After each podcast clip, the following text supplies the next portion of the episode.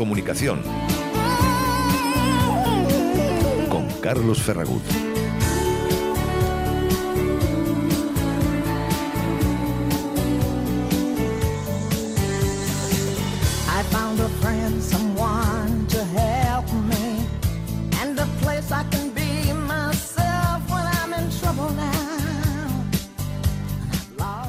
Ocho y dos minutos de la tarde, bienvenidos a este programa llamado En Comunicación, hoy martes día 6 de febrero. Arrancamos este espacio que nos va a llevar hasta las 9 de la noche y en el que como cada semana vamos a tratar en distintos temas relacionados con el mundo del marketing, la publicidad, la gestión empresarial y la comunicación. Y lo hacemos aquí, en esta casa, en 999 Valencia Radio, una emisora y un programa que pueden escuchar en directo si se encuentran en Valencia bien a través del dial 99.9 de la frecuencia modulada, pero allí donde tengan una conexión a Internet pueden seguirnos a través de la página web www.999valenciaradio.es y también no lo olviden con la aplicación para Android 999 Plaza Radio, en Valencia Radio.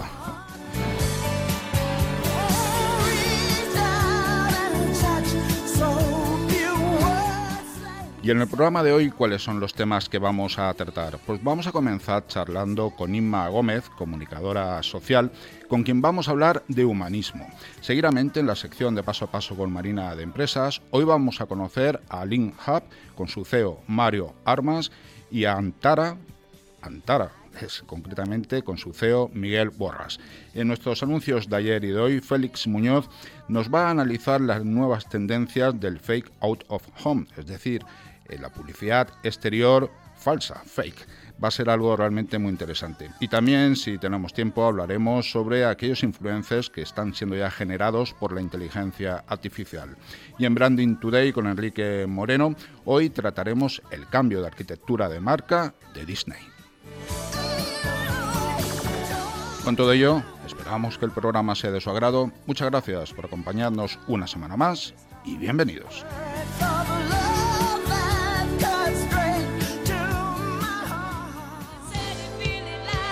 La entrevista de la semana.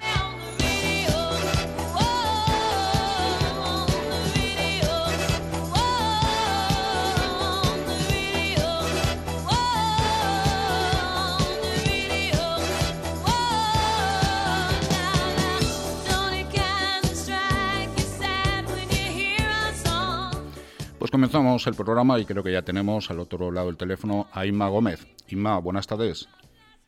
Hola, buenas tardes, ¿qué tal? ¿Cómo estáis? Muy bien, encantado de saludarte. Tú te dedicas al ámbito de la comunicación social y humanismo, trabajas también en medios de comunicación, eh, haces formación como profesora, todo un, abanico muy amplio bajo el paraguas de la comunicación y quizás cuando estaba presentando el sumario eh, he dicho Inma Gómez, comunicadora social, vamos a hablar de humanismo a lo mejor muchos oyentes dirían que tiene que ver el humanismo con un programa donde se habla de marketing, de publicidad, de gestión empresarial y de comunicación. Pero creo, estoy seguro que vamos a escuchar muchas veces este término de comunicación a lo largo de, esta charla, ¿no, Inma? Pues sí, la verdad es que la comunicación es un instrumento para mí, es una herramienta, aparte que creo que es una habilidad esencial para entenderse tanto a nivel personal como a nivel profesional, para mí es la herramienta que me permite el modus vivendi, ¿no? Eh, yo vivo de comunicar y de hablar. Otra cosa es que el mensaje vaya cambiando dependiendo, de, dependiendo perdón, de la audiencia o dependiendo de, de cuál es el interés que, que, lleva ese mensaje, ¿no? O quién lo va a recibir. Soy funcionaria, ya sabes, soy profesora de economía. Cuando hablo a mis alumnos estoy comunicando un mensaje, una información, pero quizá tú me has localizado por otro motivo, porque soy comunicadora social y ahí el mensaje es, como tú bien dices, el humanismo. Pues hablemos de este concepto, si te parece, para que todos los oyentes puedan entender lo que es la comunicación social, lo que es el humanismo, cómo todo esto lo podemos trasladar a nuestra sociedad, tanto en el ámbito general como en el ámbito privado y, por supuesto, en el ámbito empresarial, con lo cual por eso digo que a lo largo de esta charla eh, va a estar todo muy relacionado con los contenidos de este programa. Eh, si te parece, ¿cómo podemos definir la comunicación social y el humanismo? Bueno, la comunicación social al final es yo creo que la forma de comunicar a las masas, ¿no? A través, para mí es una comunicación a, a, gran escala, ¿no? No, sería, no sé si lo podríamos llamar un más media, ¿no? Pero eh, yo creo que la forma en que yo lo hago, en concreto a través de LinkedIn, porque donde yo realmente hago, transmito algo relacionado con el humanismo es en LinkedIn, porque luego hago televisión, pero el tipo de, televisión que hago es diferente, el mensaje es distinto, más referido a consumo o a economía, pero lo que sí que es cierto que como comunicadora social, digamos que me encuadro en, en una red social que es LinkedIn, que está muy vinculada a la empresa y al mundo del trabajo, y a partir de ahí lo que yo trato es de eh, transmitir un mensaje muy, muy eh, relacionado con el humanismo o muy humanista o muy eh, de moda con lo humano, porque creo que tanto en las organizaciones como en, las, en otro tipo de empresas o incluso en un centro donde hay alumnos y donde hay personas, si no hay de manera transversal algo relacionado con los valores y el humanismo, estamos perdidos.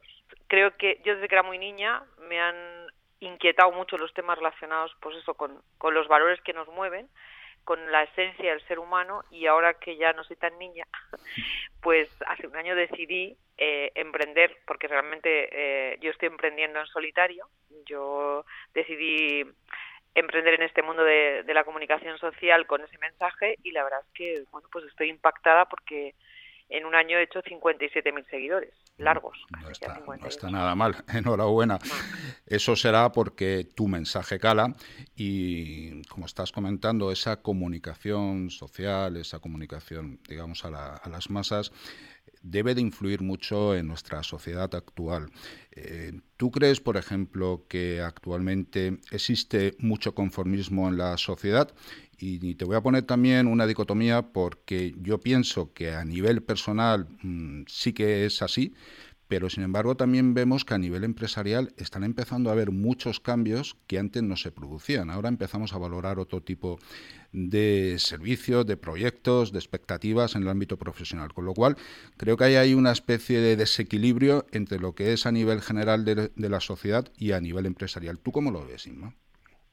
Sí, yo creo que secundaría perfectamente tu, tu opinión porque sí que es verdad que la empresa gracias a Dios, eh, está empezando a remover, a remover, digo yo, eh, determinadas estructuras, eh, como decía antes, se está imponiendo de una manera, o digamos, se está introduciendo o adaptando a lo que de verdad necesita la empresa, la organización, que es ser un liderazgo más humanista, ¿no? Más, más dirigido en valores, pero luego por otra parte está el trabajador, que como decía ayer yo en un post, eh, cada vez me conformo más con menos. Yo oigo mucha gente a mi alrededor decir no me gusta mi trabajo, no estoy cómodo en mi trabajo, mi trabajo me estresa, otra vez a trabajar mañana, mañana es lunes, no, no, es que no aguanto a mi compañero, no aguanto a mi jefe, no me siento realizado, pero siguen ahí al final. Bueno, pero entonces, ¿por qué no cambias? Bueno, es que cambiar, claro, eh, supone, pues eso, salir de la zona de confort, arriesgar, eh, vivir en la incertidumbre, que realmente es donde debería vivir, o deberíamos aceptar que vivimos los seres humanos. Justo es en la incertidumbre, en la seguridad de que todo es incierto. Ahí es donde realmente uno eh, se mueve mejor cuando sabe moverse, cuando no tiene miedo y cuando no le importa perder el control, ¿no? Entonces yo creo que a muchos eh, muchos trabajadores, muchos eh, humanos de a pie, como yo digo, les da miedo eh, parar, reflexionar y dar un paso hacia el cambio. Entonces prefieren conformarse, ¿por qué? Porque, bueno, eh, tengo un sueldo, porque ya me conozco el trabajo, porque ya hago todo ese camino todos los días de la misma manera, ya me lo sé, y a lo mejor resulta que si decido eh, dar el cambio, pues me puede salir peor. Y entonces, ante, como eso dice, eh, ante la duda, pues me quedo donde estoy por si acaso lo que viene después aún es, es peor que lo que tengo. Entonces, sí es cierto lo que tú dices. yo creo que mucha gente, de hecho, eh, lo comento muy a menudo que los trabajadores, bueno, la, la, sociedad en España es la sociedad eh, del mundo que más consume ansiolíticos y antidepresivos y una buena parte de esa carga está en el trabajo, o sea, la, digamos que de la causa que nos lleva a eso está en el, en el ámbito laboral, en un trabajo que no nos gusta creo que si no recuerdo mal, en uno de mis artículos eh, citaba hace unos meses que en torno al 70% de la gente que trabaja no está a gusto en su trabajo, tú imagínate, pero no cambiamos. Es decir, al final esa, esa sensación de tirarse al vacío, ¿no? Es decir, cierro aquí y voy a ver qué pasa, voy a dejarme llevar por mi propósito, por eso que me gusta, por mi esencia, por donde tengo ese talento, porque todos tenemos un talento. Pues a la gente le, a veces le aterra. Pero tú no crees que, y quizás yo debería haber perfilado más la pregunta, que en el ámbito de los que somos mayores de 50 años, en el que yo me incluyo, eh, ¿Sí? que se está produciendo un cambio que antes, eh, a estas edades, teníamos toda una serie de compromisos familiares, económicos, etcétera, pero que ahora sí que, eh, digamos que somos como más valientes para dar ese cambio, ¿no? No sé si forzadamente o voluntariamente. ¿Al ciudadano de a pie o dices... Al, al, no, al, al profesional de, más de 50 años, que sí que a lo mejor ahora está pegando más ese famoso éxodo del que se habla, que empezó en Estados Unidos, ¿eh? y, sí que se está dando, por otro lado, ese paso. Por eso decía que quizás hay un cierto desequilibrio, ¿no? Bueno, sí, pero no hay, sí, hay un cierto desequilibrio, pero no se puede extrapolar al 100% lo que está pasando en ese éxodo de los americanos con España. En España no está, no sé, ni de lejos está en ese porcentaje. Sí que es cierto que la gente yo creo que está tomando conciencia, sí que hay, por lo menos se habla de ello y ya se habla sin tanto miedo, más abiertamente y hasta se lo plantean y reflexionan, ¿no? Sobre la posibilidad del cambio. Pero yo sigo pensando que hay mucha gente a la que le da mucho miedo todavía. Y luego, por otra parte, eh, el hecho del edadismo, el, el pasar de los 50 también está eh, siendo un obstáculo, tú lo sabes, para muchas empresas a la hora de contratar, porque no hay nada más que escuchar a la gente que estamos en estos tramos, en estos segmentos, ¿no? decir que, que lo intentan, lo intentan, pero que les cuesta mucho ser contratados por por un empresario porque tienes más de 50 años. Si eres mujer ya, le añades la doble discriminación, ¿no? La de género y la de la edad. Con lo cual, mm, aunque tú por dentro a lo mejor si sientas esa necesidad de cambiar o por lo menos te lo plantees, más que hace unos años, la realidad es otra muy diferente. O sea, está costando mucho.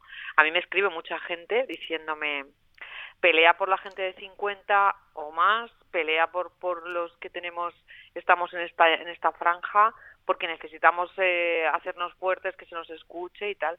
Y es verdad. Y lo que sí que dicen las estadísticas es que la gente ha empezado a emprender. Muchas mujeres de 50 que tienen más difícil el acceso ahora al mercado laboral por la edad y por lo que te decía, por el por género, siempre estamos más discriminadas, eh, han decidido emprender, han decidido montar, o sea, el porcentaje de mujeres va subiendo exponencialmente últimamente y muchas se encuentran en este tramo de edad, es decir, he perdido el miedo y entonces bueno, pues vamos a emprender. Sí, por lo menos a nivel general, los mayores de 50 sí es cierto que al menos se está escuchando mucho más nuestra voz, ves muchos artículos. Eh, aquí en este espacio hemos tratado mucho sobre la publicidad no enfocada o no enfocada correctamente a este tramo de, mayores de 50 años. Parece que aquí lo digital es lo único que funciona y por lo menos, bueno, yo creo que con voces como la tuya, la, de este programa y muchas más, pues estamos dando ese protagonismo para que encima aquellos, como son las mujeres no reconocidas como debiera, pues que se puedan, nos podamos apoyar entre todos y esto consigamos dar un paso adelante, ¿no? Yo estoy en ello. Yo cualquier día mm, doy el bombazo. Estamos en un proyecto, a mí me han, sí, eh, han puesto los ojos en mí, eh, bueno, no, no por nada en especial, pero a mí sí me gustaría ser, eh, bueno, pues yo no sé si el guía de un montón de personas, pero a lo mejor un referente para que la gente pierda el miedo. Y entonces, eh, una de las cosas de las que yo me quejo mucho, por ejemplo, yo el humanismo lo quiero llevar a todos los ámbitos de la vida, ¿no? Y uno de ellos, yo soy una apasionada de la moda, por ejemplo. Entonces, yo soy una, mujer, tengo una talla pequeña, es estoy delgada, pero mido unos 65 y no tengo 20 años. Si tú haces un recorrido por el espectro de la moda, todos son niñas de 20 años con uno al 80 de altura. Entonces, aunque estés delgada, y hablo, o sea, estoy hablando de un, perfil concreto, o sea, ya no hablo, ya no entro ya en tallas más grandes, que todavía se complica más. Pero yo no me veo los pantalones de una chica que mide un 80 con esa talla en mí de la misma manera. Entonces, está de una manera, eh, estamos muy separados de la esencia, es decir, de, de, lo que realmente la mayoría de las mujeres de mi edad somos, yo estoy en la media de, altura más o menos de la española. Y resulta que somos las que más gastamos, las que están entre 40 y 55, 60 años, las que más gastamos en moda. Las que tienen eh, además un poder adquisitivo más alto por la edad y por la experiencia y la, y la formación. Y resulta que no estamos representadas en, el, en la publicidad de la, de la moda. Entonces, una de las cosas que yo he peleado con marcas es, oiga usted, saquenos también a nosotras a modelar, porque el pantalón que yo me ponga seguramente tendrá un referente más claro y más eh, cercano a la realidad y más humano al final que el de la chica. Yo no digo que la chica no haga también su modele para su sector, para su segmento, pero que también las mujeres, o sea, las mujeres de 50 gastamos muchísimo dinero en, en ponernos guapas y no estamos representadas, por ejemplo. Entonces, ese es mi, uno de mis objetivos es ese, que el humanismo se lleve a todas las facetas. Me están ustedes vendiendo unos, unos estereotipos y unos perfiles que, que son el, el 10% de la población. Es que yo tengo dos hijas que son altas, y están no llegan a, esos, a esas a esa altura tampoco y en cierto modo, hombre, están más cerca de la modelo que lo, pero muchas veces me dicen, mamá, es que es exagerado, o sea, eso no le queda a nadie así, ¿sabes? Quiero decir, yo creo que el humanismo hay que llevarlo a todas las facetas y las de 50 y los de 50 pues tenemos que levantar, porque otra cosa, una, una contradicción muy importante que hay que mencionar, Carlos, y es que la edad de jubilación se alarga. Una persona con 50 años no es, no está en el último tramo de su carrera profesional, está casi diría yo que a la mitad, poco más de la mitad. Entonces, ¿qué pasa? Me estás diciendo, cuidado, que no vas a soltar el bolígrafo a los 65, pero por otra parte no te contrato. Entonces, eso, eso, esto hay que moverlo, hay que, hay que pelearlo. Y bueno, yo creo que pues en redes muy educadas, tengo que decir también, de la que estoy muy muy contenta y muy muy conforme como LinkedIn porque el respeto es total hacia mi persona que al final uno arriesga porque yo pongo mucha imagen tú lo sabes eh, gracias a, estas redes uno puede utilizar este medio para alzar la voz Así es. Y buenos ejemplos son eh, trabajos como el tuyo. Y, Inma, profundizando un poco más en ciertos conceptos, eh, siempre relacionados con el humanismo, con la persona en sí, te he visto que has escrito eh, algún artículo sobre la palabra, sobre dar mi palabra y lo digo en mayúscula. Un concepto que me parece que hoy en día está bastante en desuso, sinceramente. No quiero hablar ya de temas políticos, porque entonces ya seguro que, nos desviamos de lo que es blanco, verde y luego amarillo. Pero, eh, ¿cómo crees que podemos recuperar el valor real y profundo de dar la palabra? Porque esto siempre ha sido muy importante y, de hecho, con un apretón de manos se han cerrado negocios.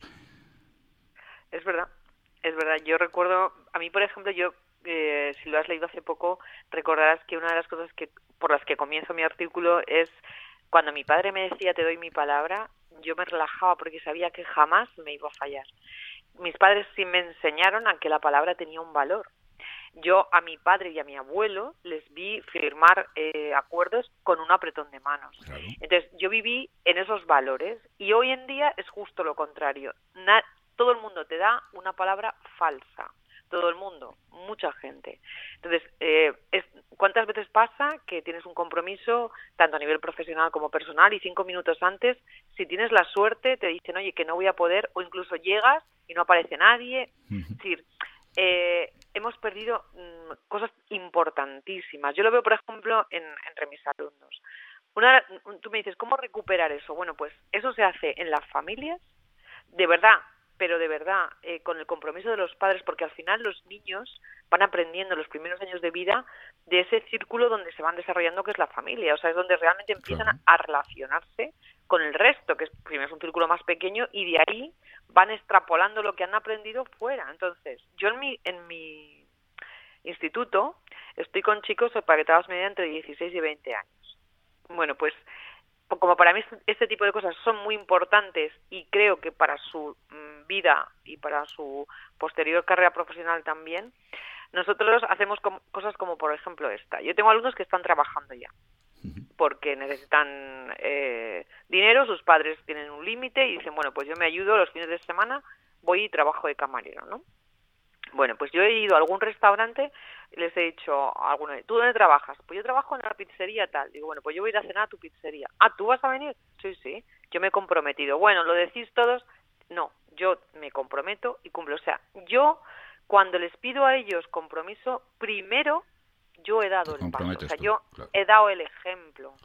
Yo me he comprometido a llevarlos a que nos vas a llevar al Congreso. Sí, sí. Bueno, es que todos dicen, no, no, yo sí os digo que llevo al Congreso. Entonces, cuando ellos ven que una persona, porque si tú no das ejemplo, olvídate, ellos no te van a seguir. El ejemplo es básico para este tipo de comportamientos. Entonces, yo he aprendido que cuando yo he sido ejemplo, no he tenido que forzar la máquina. Ellos se han comprometido de forma automática. Han dicho, si ella lo ha hecho y nos ha demostrado que se puede y además nos encanta que lo haga por la satisfacción que nos produce, porque confiamos mucho más en ella, yo quiero hacerlo, ella se lo merece. Y, al final lo hacen por ti, lo hacen por ellos y lo hacen después, ¿sabes?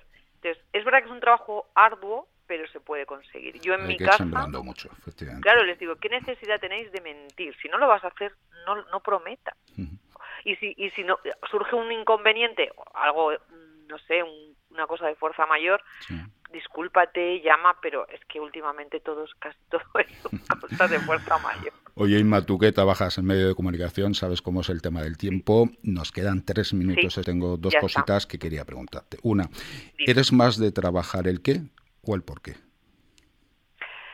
Bueno, yo soy más de trabajar porque yo me, me gusta eh, llegar a la profundidad, me gusta me gusta lo profundo, me gustan temas eh, que tienen mucho que ver con el ser y con la esencia y si no trabajas el por qué es más difícil encontrar las razones. Yo soy una persona un poco en ese sentido obsesiva por encontrar sobre todo las verdades y las razones para vivir una vida mejor y esas me las dan más el porqué. Además, con todo lo que has comentado ahora, todo lo que hemos hablado sobre la palabra, sobre el compromiso, está claro que hay que trabajar el porqué. Sí, muchísimo. Yo soy una persona muy comprometida.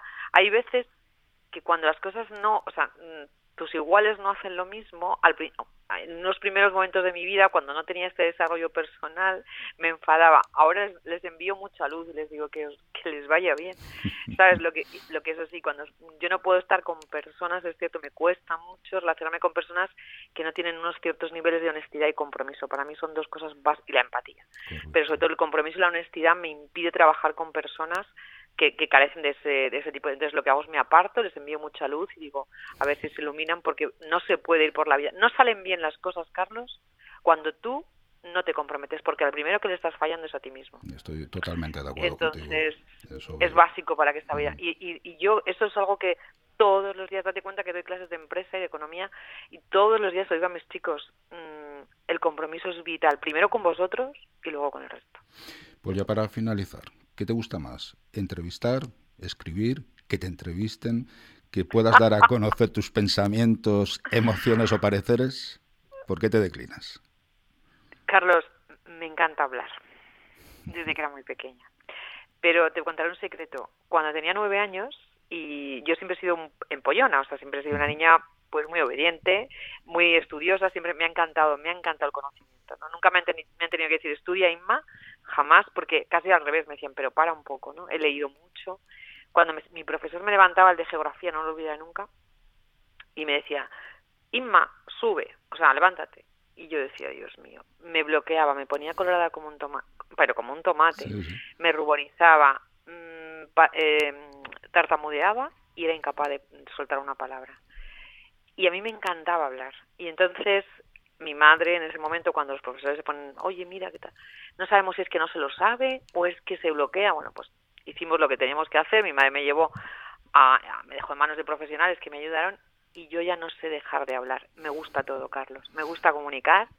Me siento realizada cuando hablo a mis alumnos. Me siento realizada cuando estoy contigo en una entrevista, entrevistando a la gente y escribiendo también, porque yo necesito, para mí es una terapia hablar y escribir. O sea, es una forma en la que canalizo mis emociones y mis pensamientos, mis sentimientos, todo. no pues sabría vivir sin hablar. Puedo decirte que en estos casi 25 minutos que hemos estado de charla, para mí ha sido un placer poder hablar en los términos que, tú dices, poder charlar contigo. No pretendía, como has podido ver, que esto fuera una entrevista, sino casi casi una charla. Y te agradezco sinceramente que hayas compartido tu tiempo con nosotros y que podamos eh, próximamente seguir charlando, que nos quedan muchos temas seguro que tratar. Como dicen los ingleses, it's my pleasure. un placer, Carlos. Igualmente, Ima Gómez, un placer. Gracias y buenas noches. Un abrazo. Igualmente. En comunicación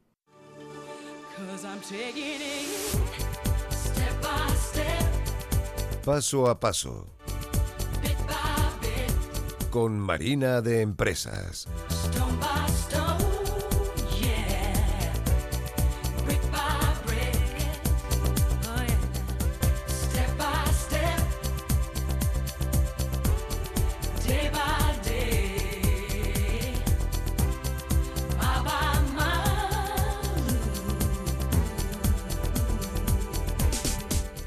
Y seguimos con el programa. Estamos ya en la sección de paso a paso con Marina de Empresas y tenemos aquí en el estudio a Mario Armas, CEO de Link Hub. Mario, buenas tardes.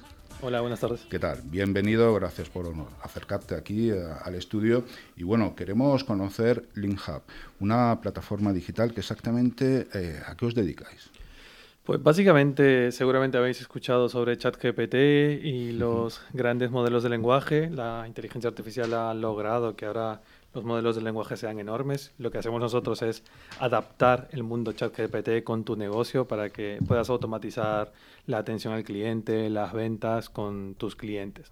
Le enseñamos a ChatGPT sobre tu negocio. Al final, enseñamos a ChatGPT sobre tu negocio, sobre todos los negocios, exactamente a qué sectores os dedicáis, o al menos principalmente. Pues estamos muy centrados en retail, fashion, eh, eh, casi que en todas las industrias realmente, porque todas las marcas quieren automatizar la atención al cliente, ser mucho más inteligentes a la hora de conversar con sus clientes, convertir la conversación en ventas, sobre todo. Todo el mundo usa WhatsApp, todo el mundo usa el chat de Instagram. Entonces, eh, diría yo que somos bastante cross en las industrias.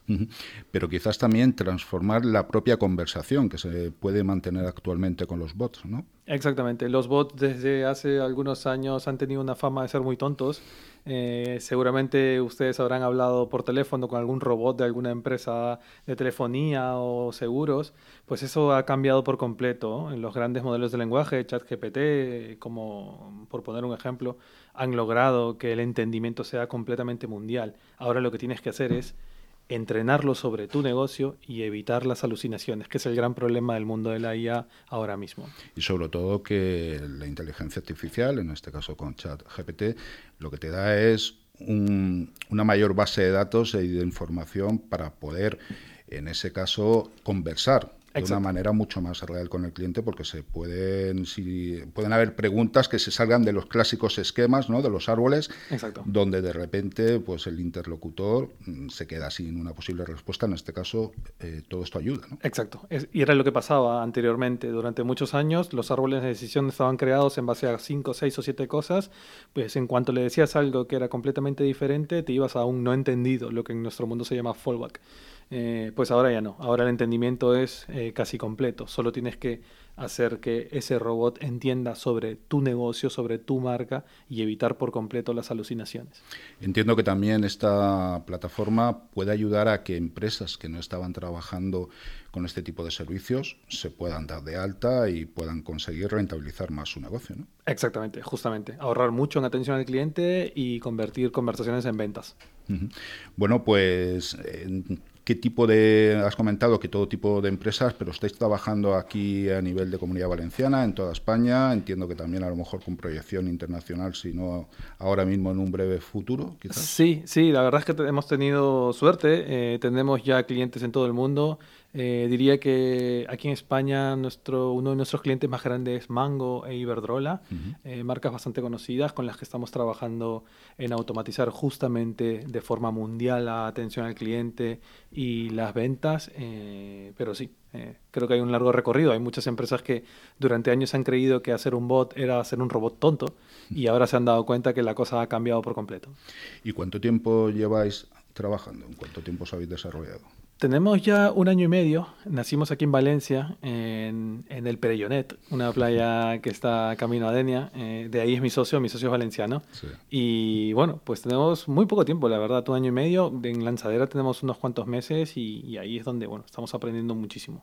Pues Mario, dinos por favor la página web para que todas aquellas empresas que estén interesadas en vuestro servicio puedan contactar y conoceros sobre todo. Sí, la página web es eh, www.linkhub.com .ai, eh, AI al final, ya no es .com, sino AI de Artificial Intelligence. Perfecto, pues Mario Armas, CEO de Link Hub, muchísimas gracias, sobre todo también por haber venido al estudio y mucho éxito. Nada, gracias. Y continuamos con Miguel Borrás, CEO de Antara, quien también tenemos aquí en el estudio, lo cual agradezco, pues siempre digo que me encanta que, vengáis aquí y que estéis en directo. Mario, buenas tardes. O Miguel, buenas tardes. Hola, buenas tardes. Bueno, queremos conocer también vuestra plataforma Antara. Concretamente, os definís como inteligencia competitiva colaborativa. Explícanos un poquito cómo surge la idea y exactamente qué tipo de servicios son los que prestáis. Claro, nosotros eh, nos convertimos en los ojos y los oídos de las empresas en el, en el mercado para que tomen decisiones mejor informadas. ¿no? Y lo que permitimos es que las empresas modelen sus necesidades de información a la hora de apoyar la toma de decisiones y nosotros vigilamos el mercado para ellas aportándoles información sobre qué está haciendo la competencia, qué regulación va a salir que puede afectar a su categoría de producto, tecnología disruptiva que puede irrumpir en el, sector y que les puede hacer eh, daño o es una oportunidad, depende de cómo se tome. ¿no? Y les aportamos esa información de forma que se entrega diferente información a cada persona dentro de la compañía en, función de su capacidad de análisis. No todo el mundo es capaz de interpretar igual la información y eso genera una comunidad dentro de la compañía para apoyar la toma de decisiones. Esa ingente información que vosotros necesitáis y que elaboráis, además estructurada, como tú dices, por departamentos, por categorías, dentro de cada sector, o sea, en cada sector es completamente distinta. ¿Os dedicáis también a algunos sectores concretos o trabajáis en todos los sectores? Porque, claro. Claro, eh, no, no, solo es distinta en cada sector. Eh, nosotros tenemos compañías eh, que son del mismo sector, que son competencia entre ellas, y les ayudamos a arrancar y vemos que el modelado que hacen es totalmente diferente. Siendo totalmente competencia la una de la otra, cada uno de ellos en realidad tiene en mente una proyección futura diferente. Bueno, eso es lo bueno, ¿no? Quizás. Sí, no, desde luego. Nosotros, efectivamente, hay sectores donde estamos más fuertes, pero realmente tenemos eh, clientes de, cualquier sector, desde petroleras hasta eh, fabricantes de cajas de cartón, hasta productores de comida, a ingenierías que están haciendo plantas en el mar. ¿no? Es decir, realmente Claro, es que por eso decía, porque si tú tienes de una empresa que recabar toda una información, tienes que hacerlo de su competencia, tienes que prevenir posibles nuevas herramientas, como tú decías, regulaciones, normativas, etcétera, en cuanto multipliquen los sectores, todo eso se multiplica exponencialmente. Ahí está la inteligencia del sistema que nosotros hemos hecho. Eh, lo que le permitimos al cliente es que él sea el que modela qué prioridades tiene, incluso conecta con sus sistemas internos de la empresa. En cuanto a, oye, quiénes son tus clientes, quiénes son tus competidores, lo, podemos eh, importar. Y a partir de ahí el sistema sí que entiende el mercado en función del negocio de cada empresa individual. Hablamos dentro de las áreas en las que tú comentabas que estructuráis esa información, también de un área como la de marketing o principalmente en las áreas de dirección general, producción, stock, etcétera. Mm, tenemos casos de todo tipo. Eh, hay muchos casos en los cuales quien lanza eh, la iniciativa eh, de inteligencia que llamamos nosotros, el, saber qué está pasando en el mercado, lo lanza el departamento de innovación pues que se preocupa de nuevas tecnologías, de, lanzar nuevos productos, etcétera. Eh, toda la parte de marketing estratégico también. Y también hay otra parte que es que apoya mucho la, dirección general, que es la prospectiva a largo plazo. ¿Qué va a pasar dentro de 20 años en mi sector? ¿Cómo serán los modelos de negocio y hacia dónde vamos? No, no se puede adivinar, pero se puede reducir la incertidumbre mucho. Y para ese tipo de, de aplicaciones eh, en dirección general también, también entra. ¿Recursos humanos también? ¿Desempeño el personal? Sí, eh, efectivamente. Lo que dices eh, no, son siquiera una excepción porque también en, recursos humanos se ponen a, vigilar nuevas técnicas, nuevas, buenas prácticas en la gestión de las personas, incluso encontrar qué oferta formativa hay en el mercado que puede aplicar al equipo que tú tienes en la empresa. En fin, hay muchísimas aplicaciones. Sobre todo por la retención del talento, que es algo que hoy en día tanto eh, se pretende por parte de las empresas, ¿no? Correcto. ¿Cuánto tiempo lleváis también trabajando, Miguel? Nosotros eh, lanzamos la idea hace ya casi 10 años. Eh, fuimos elegidos para, para, un programa del MIT en Estados Unidos para, para desarrollar la idea y el, y el, producto salió un par de años después en beta y desde entonces hemos co-creado porque es una propuesta totalmente nueva y hemos estado co-creando con los clientes. Gracias a Dios ahora tenemos pues eh, usuarios prácticamente en 10 países y, y, la verdad es que nos hemos apoyado mucho en los clientes. Les amamos porque nos han diseñado el producto realmente. ¿no? Evidentemente. Pues Miguel, también por favor vuestra página web para que os podamos conocer más de cerca. Claro que sí, es Antara, que por cierto es una palabra valenciana, antara.ws, Whisky Sevilla. Antara.ws. Miguel Borrás, CEO de Antara, te agradezco. Vuelvo a repetir que hayas estado también aquí con nosotros presentándonos tu empresa y mucho éxito. Un placer, muchas gracias. Igualmente un saludo. En comunicación con Carlos Ferragut.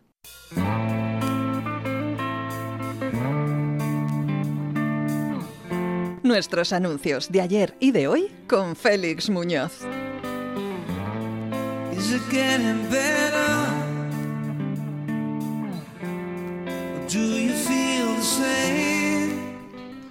Y avanzamos en el programa y también tenemos ya al otro lado del teléfono a nuestro querido compañero Félix Muñoz. Félix, buenas tardes. Hola Carlos, buenas tardes, ¿cómo estás? Muy bien, bienvenido. Y bueno, Félix, eh, hoy vamos a darle un poquito la vuelta al tema de, nuestros anuncios de ayer y de hoy, que es el título de esta sección, esta nueva temporada. Pero yo creo que está todo relacionado al final, porque vamos a hablar de lo que se llama los fake out of home, es decir, esos anuncios que vemos que parece publicidad exterior, pero que al final son fake, son falsos.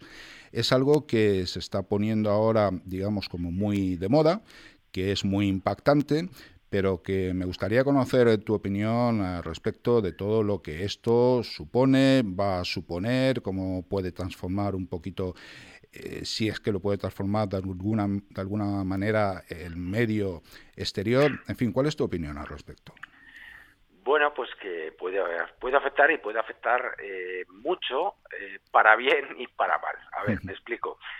yo creo que cada vez que aparece o de repente tenemos una disrupción tan fuerte como fue la aparición de todo lo que era el mundo digital o como lo que está haciendo ahora mismo la, irrupción de la inteligencia artificial, es necesario eh, hacer una revisión a lo ancho y a lo largo de todo el mundo, en este caso del sector publicitario.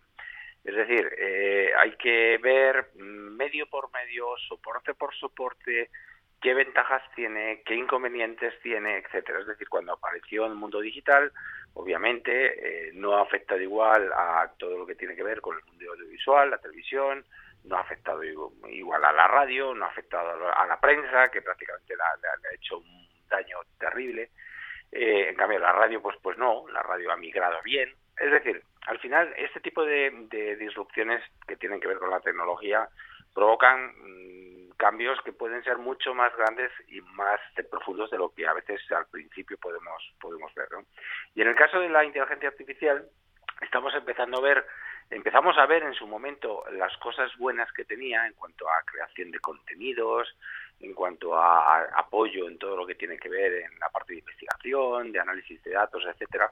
Y ahora empiezan a aparecer cosas que aparentemente están muy bien, pero pueden tener una pueden afectar eh, algunos sectores o alguna parte del mundo publicitario ¿no? y en este caso que has, has nombrado tú ese del fake out of home advertising es decir la publicidad exterior falsa eh, es algo que tenemos que tomarlo muy en serio por una sencilla razón muchas veces eh, cuando los anunciantes hacemos acciones por ejemplo en una gran lona eh, en el centro de la ciudad. Hemos visto muchos ejemplos, la lona aquella de Netflix, de, Navidades Blancas en la Puerta del Sol de Madrid, la lona del Piponazo de Grefusa al lado del Congreso de los Diputados. Lo que se busca es eh, no tanto visibilidad, porque es decir, la gente que las ve directamente a lo mejor no es tanta, es decir, no es tanta la gente que pasa por esa calle durante ese mes, sino que la repercusión que van a obtener en otros medios. Es decir, todo lo que va a verse en redes sociales, en fotografías, en WhatsApp, en cosas que van a aparecer en, otros soportes. Es decir, realmente estás comprando una lona, pero estás comprando un espacio para hacer algo muy creativo que después va a tener una multiplicación por miles de impactos, ¿vale? ¿Qué es lo que pasa en este caso? Pues que gracias a la inteligencia artificial nosotros podemos falsear o bien esa lona o bien esa acción que parece que está pasando en la calle, pero realmente no está pasando, se está creando, se está haciendo un vídeo. Claro, esto tiene una ventaja para el que lo hace.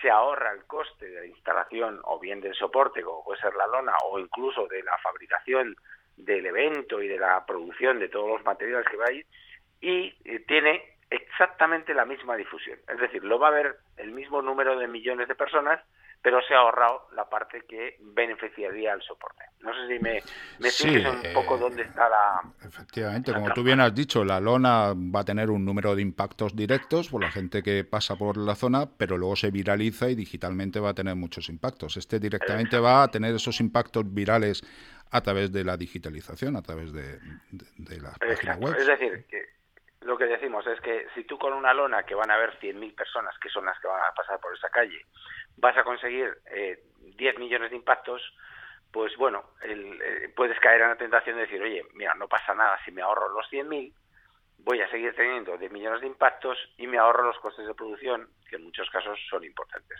Yo creo que ese es, ese es el, el lado negativo que puede tener en cuanto al soporte exterior, es decir, todo esto es un alarde de creatividad, es un ahorro de costes en la parte de producción, es una ventaja a la hora de la difusión, pero al final lo que estás haciendo es falsear un medio, ¿vale?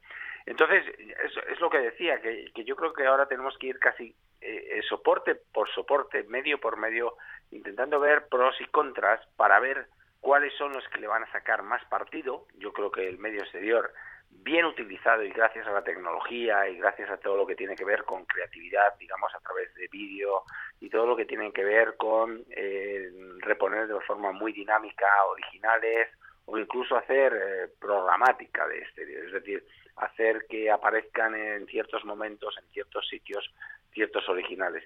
Eso es una ventaja enorme para el medio exterior, pero una de las cosas que ya se ha visto que puede ser una desventaja es decir, ojo, que a lo mejor el medio exterior ni siquiera hay que contratarlo, pero va a tener visibilidad cosas que se hagan de eventos de fecha. Entonces, yo creo que ahora mismo estamos en un momento en el que tenemos que pegar esa revisión, ¿no?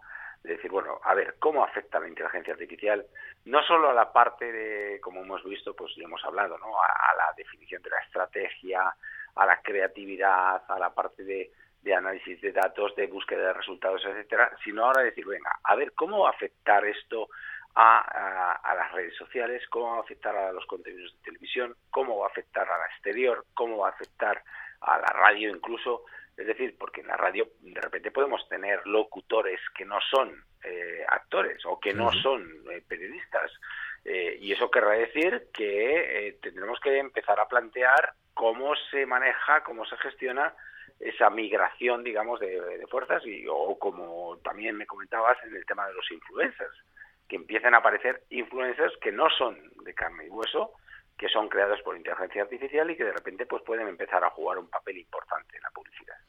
Claro, es que esta figura al final es muy importante todo en el ámbito digital porque luego también hay que analizar las marcas que empiezan a jugar en este medio. Por ejemplo, en el tema de la publicidad exterior falsa, de esta publicidad exterior digital, para entendernos, son muchas las marcas, además incluso marcas de lujo, que han sido las primeras que han dado el paso. Y quizás el target de esas marcas no está en ese entorno digital masivo. Entonces... No, exacto. Es algo que a mí me ha chocado mucho inicialmente. Luego se transformará todo como se tenga que transformar, pero no sé, de entrada me ha, me ha supuesto bastante curiosidad. Es, es, muy curioso y, y, además lo que está ocurriendo es que están haciéndolo marcas mm, por lo general bastante con un nivel bastante alto de creatividad. eh, estamos viendo están marcas como North Face, están marcas como Eroski, están marcas como Nike, están marcas como L'Oreal, Eroski, es decir, eh, Maybelline, es, hay muchas marcas que ya están haciendo esto están haciendo publicidad en, desde diferentes sitios. O sea, estamos hablando de Argentina, estamos hablando de Europa, de París, de Londres. Es decir, esto, esto empieza a ser un poco como una plaga y esto cuando de repente las agencias vean que ahí hay un filón y que de repente eh, con una rapidez que antes no tenías. A ver, preparar un, evento de ese tipo, preparar una, acción especial en exterior, eh, eh, lleva mucho trabajo, lleva muchos permisos, lleva mucha producción, lleva mucho tiempo. En cambio, el coger y de repente falsear un obelisco, falsear una lona exterior, falsear un autobús, un camión, es rápido, relativamente rápido, se puede hacer en cuestión de 48 horas, no hace falta pedir permisos, no hace falta producir, mover eh, materiales, etcétera, etcétera.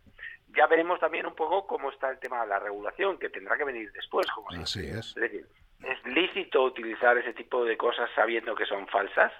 ¿Es lícito utilizar esa fachada sabiendo que no tienes permiso de, del dueño o el propietario de, de esa fachada? Entonces se abren muchas incógnitas en toda esta historia.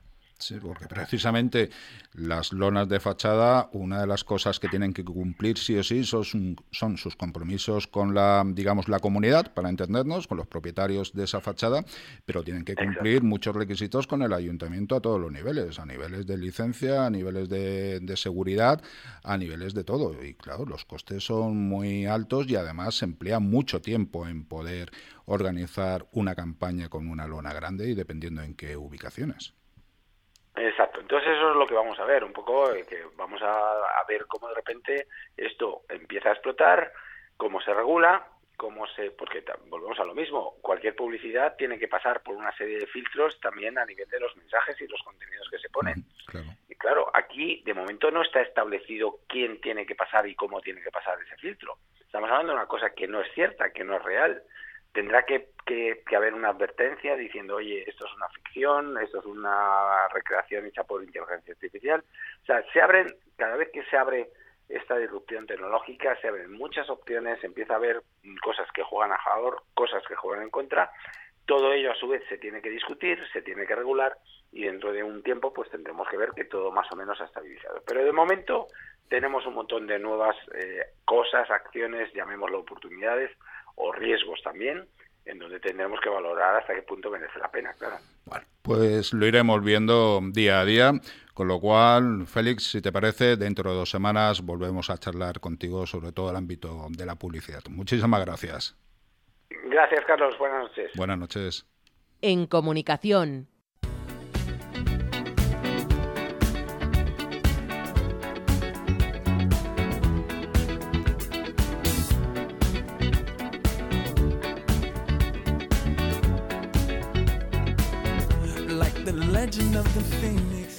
Y estamos ya en la sección de nuestro querido compañero Enrique Moreno con Branding Today. Enrique, buenas tardes. Hola, buenas tardes, Carlos. ¿Qué tal estás? Muy bien, bienvenido.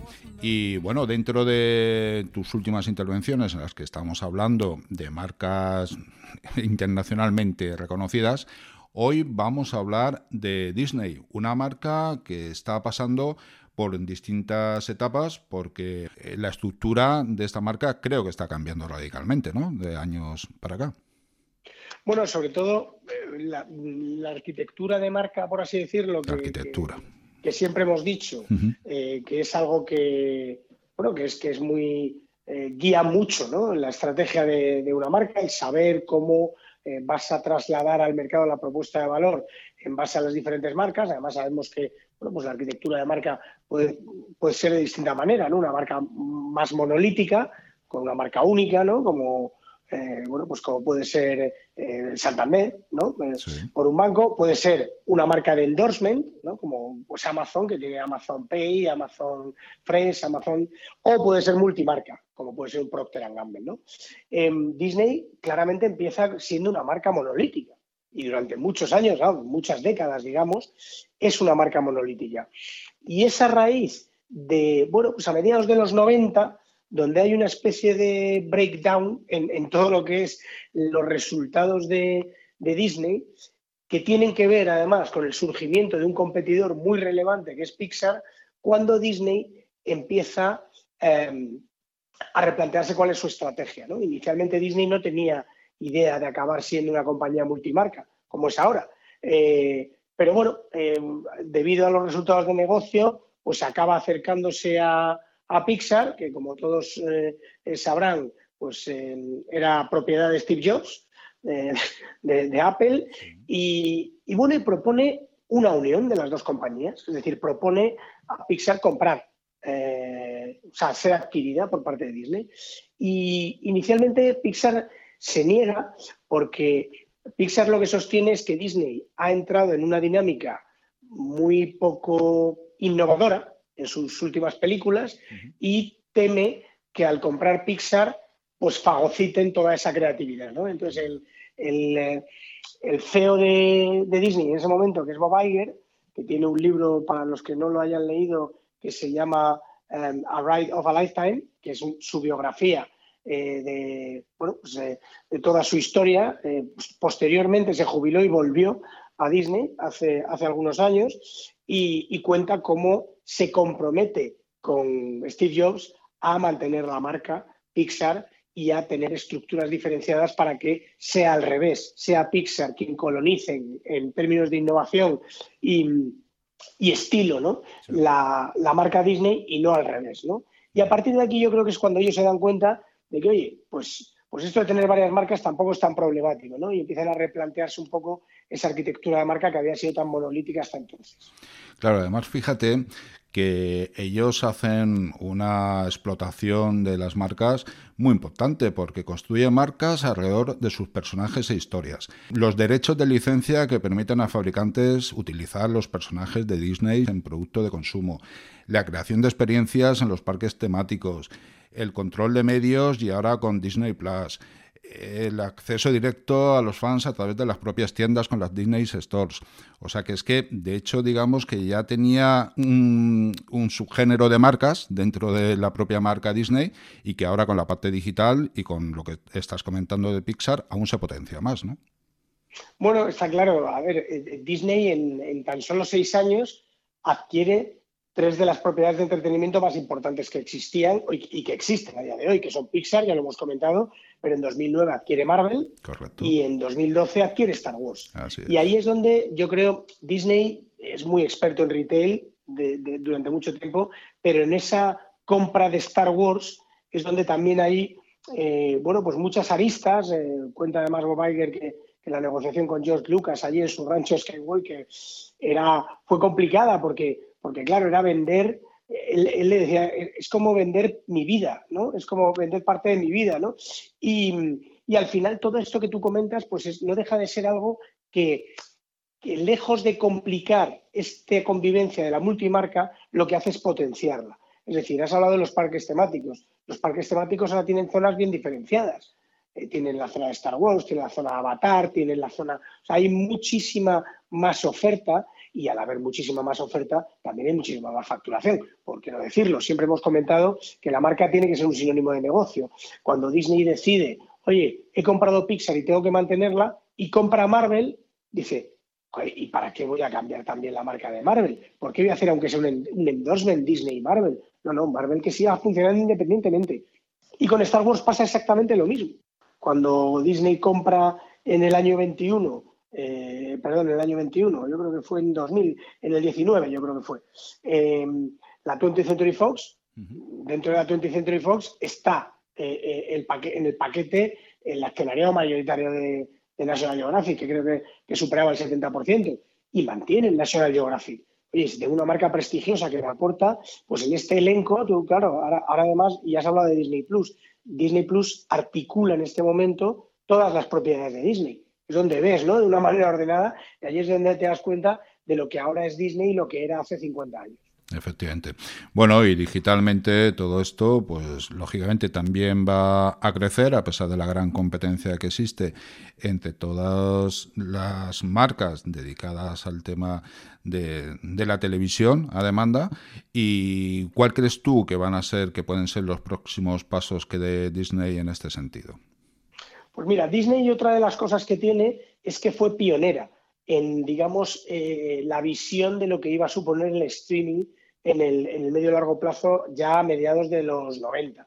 A mediados de los 90 adquiere ESPN, ¿no? los canales de deportes, y, y en 2017 adquiere Bantec, que Bantec era la plataforma de streaming que había creado la, Liga Nacional de Hockey Americano para retransmitir sus partidos.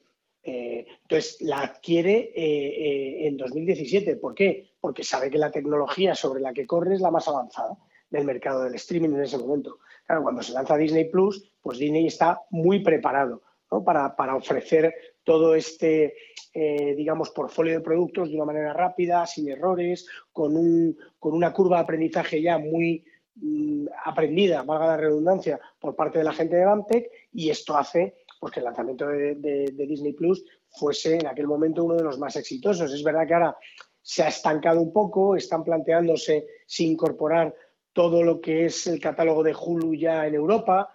Em, ¿Qué es lo que ocurre? Pues que el mercado también tiene un momento donde la curva es complicado que crezca más, ¿no? Eh, entonces ahora al final los usuarios del streaming son los que son, tú puedes ir creando nuevos, pero ya empezamos a tener un mercado donde es más fácil que se empiecen a robar unos a otros las plataformas, ¿no?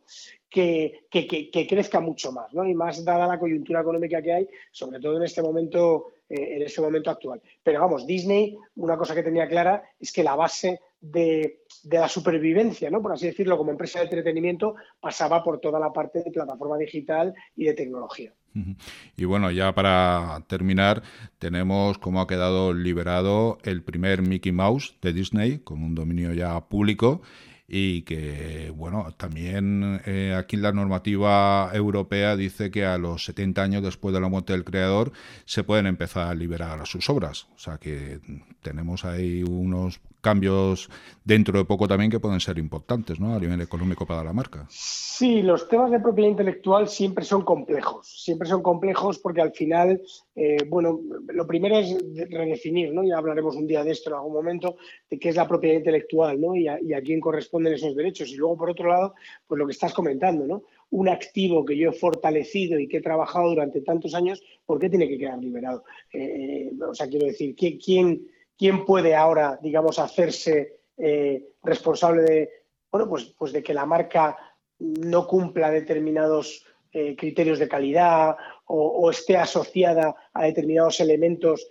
bueno, que, que no están hechos para el target para el que inicialmente fueron hechos? Yo creo que ahí, bueno, pues, pues deberíamos repensar un poco toda esta Em, bueno, pues muchas veces la legislación ayuda mucho ¿no? a ordenar las cosas y otras veces pues tampoco tiene mucho sentido, ¿no? por lo que estábamos hablando, porque la creación de marca eh, requiere de mucho tiempo y de mucho esfuerzo y, y, de muchos recursos como para que en un momento determinado, pues porque se ha cumplido determinado plazo, un modelo tan icónico desde mi punto de vista, ¿eh? como el Mickey Mouse, pues quede liberado para que lo pueda usar quien quiera. Así es, pues tendremos a partir del año 2036 esta liberación. Son muy poquitos años para un negocio tan importante como este, con lo cual Disney seguro que ya estará pensando en todo ello, porque como tú bien dices, al final, permíteme la expresión, se puede prostituir el valor de esa marca, la filosofía de esa marca, cuando queda liberada mm, para el público y para las empresas en general. Pues Enrique Moreno, muchísimas gracias por haber compartido una marca tan icónica como Disney y volvemos contigo dentro de 15 días, seguro que también con otra marca muy interesante. Muchísimas gracias, Carlos. Buenas noches a todos. Buenas noches.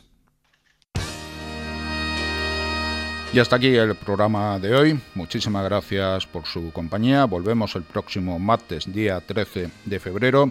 Y no olviden poner un poquito de imaginación en sus vidas y que todo es comunicación, porque siempre estamos en comunicación. Feliz semana.